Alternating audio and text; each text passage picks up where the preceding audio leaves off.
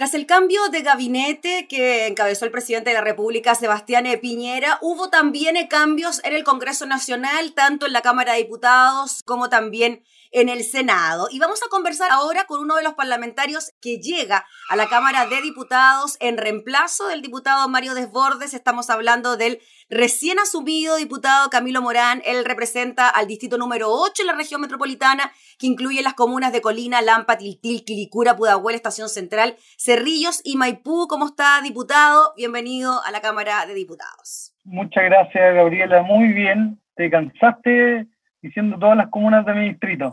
Sí. Me di cuenta. Sí, las tuve que leer, no me las sé de memoria, pero bueno, queríamos nombrar a todos los vecinos también, que de ahora en adelante se van a ver representados por usted. Sí, pues muchas gracias.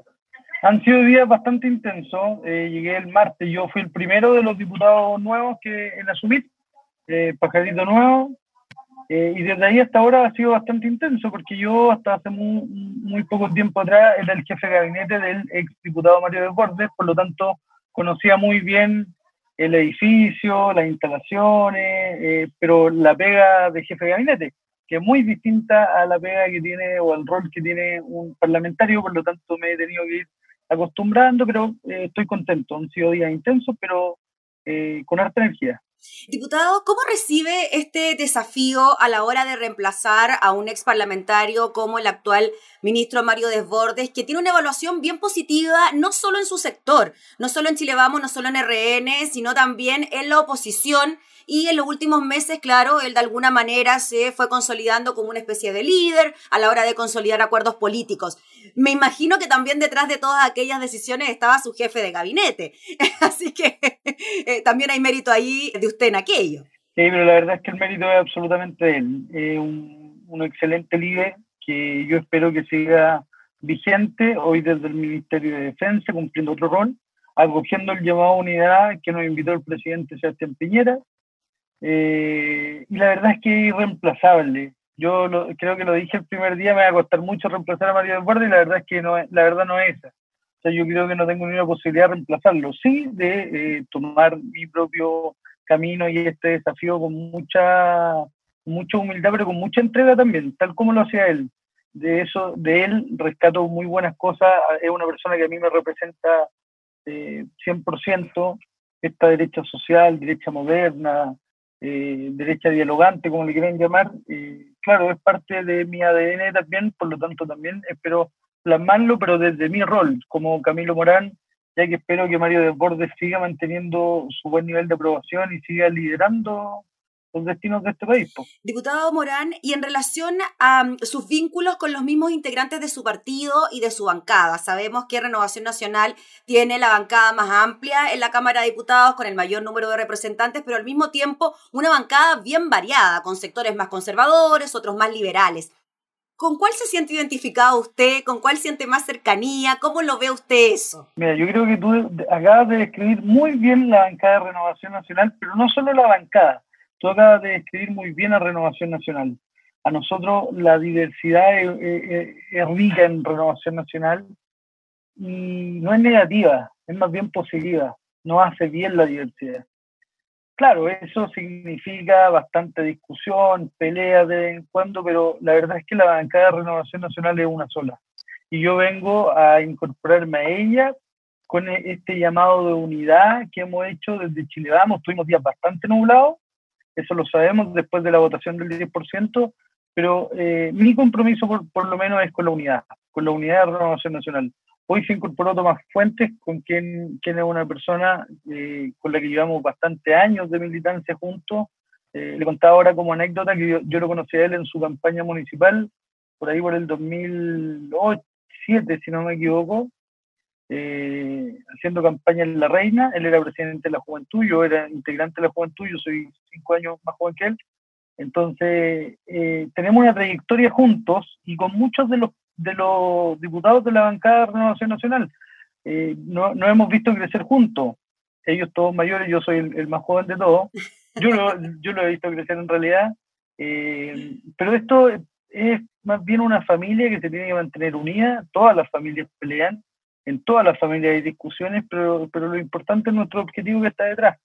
Diputado Camilo Morán y sus vínculos con la oposición. No lo vamos a estar comparando todo el rato con el diputado Desbordes, pero usted trabajaba directamente con él y él tenía buenos vínculos con la oposición. ¿Usted cree mantenerlos? ¿Los quiere mantener? ¿Cómo se lleva con ellos? ¿Cómo se relaciona? Es divertido porque efectivamente yo estaba antes tras bambalinas, por lo tanto no, no todos me conocían, pero sí tengo vínculo con, con hartos amigos de la oposición, eh, conozco un par de, parlamentarios radicales con los que me he hecho muy buena onda y eh, de pero también se me han acercado otras personas, como la diputada Pamela Giles, que se sentó un rato al lado mío y me dijo, mira, yo con Mario de Bordes tenía una muy buena relación, él era una persona dialogante, etcétera, etcétera, me gustaría que contigo fuera lo mismo. Yo le dije, perfecto, a mí tal como te lo decía Gabriela, me gusta el estilo de Mario Desbordes, espero seguir sus pasos en eso, a, lo menos, en lo dialogante. Eh, y le dije a la abuela, cuente conmigo en que tengamos esta conversación. Ella me dijo, trátame de abuela, por favor.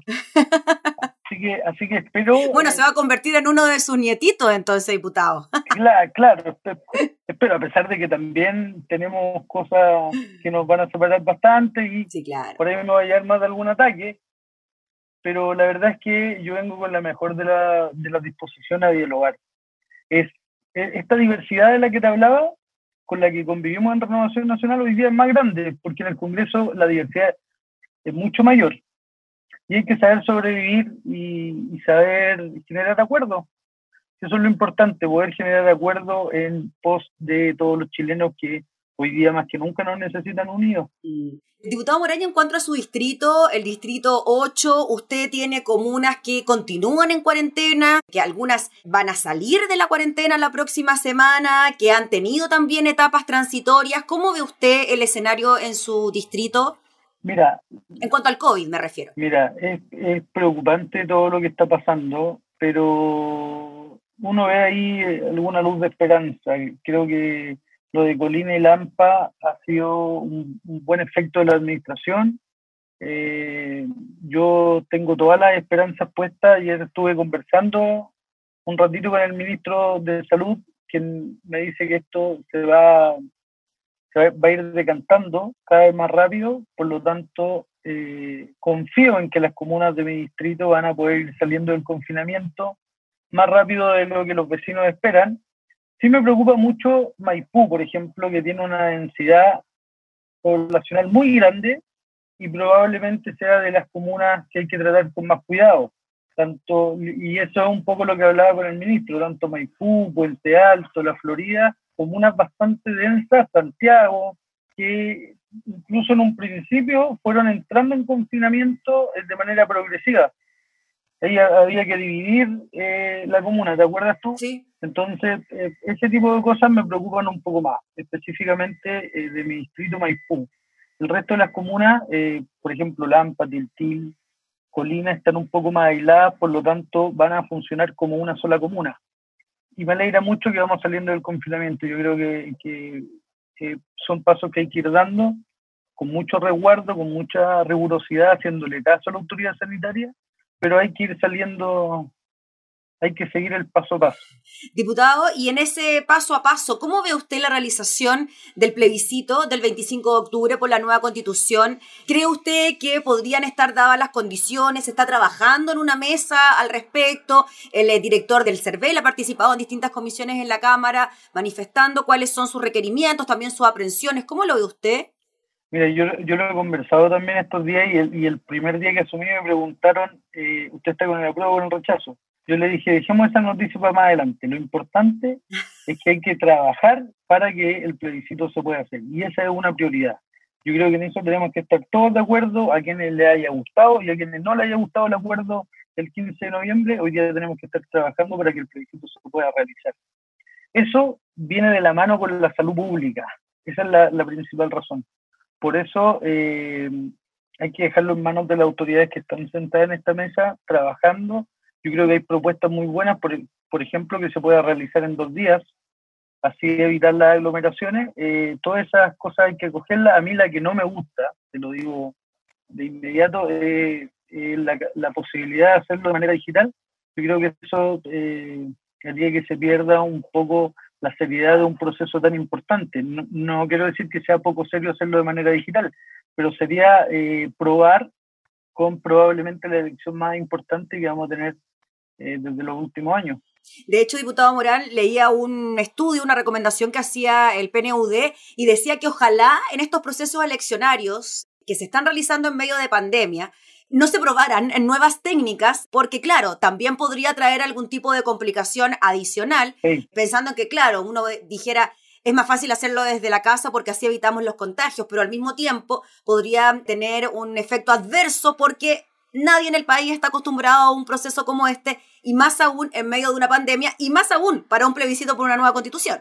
Sí, en ese sentido, Gabriela, yo creo que, que sería más fácil postergarlo eh, y postergarlo me refiero a eh, pronto decir, no, ¿saben que no alcanzamos 25 de octubre? Lo vamos a hacer el 25 de noviembre, estoy inventando, mm. eh, a cambiar el sistema. Yo creo que sería, no sería lo apropiado, yo creo que estoy de acuerdo ahí, no, no he visto el estudio que tú me acabas de señalar, pero, pero creo que es correcto, no podemos probar un sistema nuevo en una elección tan importante como el plebiscito. Finalmente, diputado Morán, ¿cómo ve el funcionamiento del Congreso? Sabemos que lleva poquito tiempo como parlamentario, pero ya algo debe conocer en relación a su trabajo anterior. ¿Cómo ve el funcionamiento del Congreso? ¿Cuál podría ser un desafío para usted a la hora de ser parte ahora de la Cámara? Mira, créeme que el funcionamiento que yo veía antes, desde mi rol de jefe de gabinete, es totalmente distinto al que veo hoy. Eh, y yo veo, lo estuvimos conversando ahora con el jefe de bancada, yo veo una, una bancada bastante más unida de lo que se ve a lo mejor para afuera o de lo, ocurrió hace, de lo que ocurrió hace algunas semanas. Por lo tanto, creo que eh, podemos sintonizar mucho más con la bancada. Creo que se van a limar asperezas eh, entre ciertos bandos que habían por ahí. Eh, y creo que este llamado al presidente Sebastián Piñera, insisto en el llamado al presidente Sebastián Piñera a la unidad, lo vamos a acoger todos los parlamentarios de la bancada de Renovación Nacional. Tengo el mejor de los ánimos para eso. Por lo tanto, creo que va, van a haber cambios, pero siempre para mejor, llamando a la unidad. Oiga, diputado, y ahora sí que cerramos. En lo familiar, personal, ¿cómo ve usted su desarrollo profesional parlamentario versus la vida familiar, los tiempos, los días, el trabajo extra? Mira, es bien loco porque esto cambió, me cambió en 24 horas la vida. Yo tenía presupuestado ser candidato a alcalde por la comuna de Los Prados, donde yo era concejal. Ese proyecto se vino abajo en 24 horas eh, y me tocó asumir esto eh, con patriotismo, tal como lo hizo el ex diputado y ministro de Defensa Mario Desbordes. Y eso me ha cambiado la vida radicalmente, 100%. O sea, tengo mi familia muy nerviosa, muy pendiente muy optimistas también y acompañándome en, todo este proceso, pero ha sido un cambio de vida importante. Eh, yo ayer, por ejemplo, que se votó la ley del cáncer, pedí eh, que me dieran un minuto para poder intervenir. No lo había hecho ya 24 horas sentado en, la Cámara y, lo hice porque sentí la necesidad de hacer un llamado importante a aprobar esa ley. Era, era el informe en realidad para que fuera ley de aprobarlo porque yo tengo a mi mamá y a mi esposa con cáncer.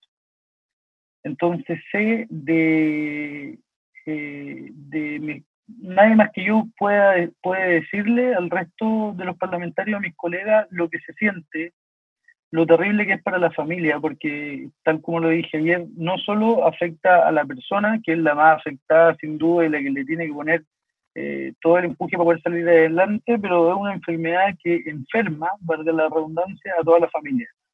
Entonces me tomé ese, ese minuto para poder presentarme y decirle a los parlamentarios que yo lo estoy viviendo. Llevo un par de años ya viviendo este tema, por lo tanto eh, considero importante que se le dice prueba. Esas son cosas como del ámbito familiar que te toca vivirla acá adentro y uno no las puede evitar. O sea, yo no tenía presupuestado hablar ayer pero consideré que era importante porque es una lucha familiar.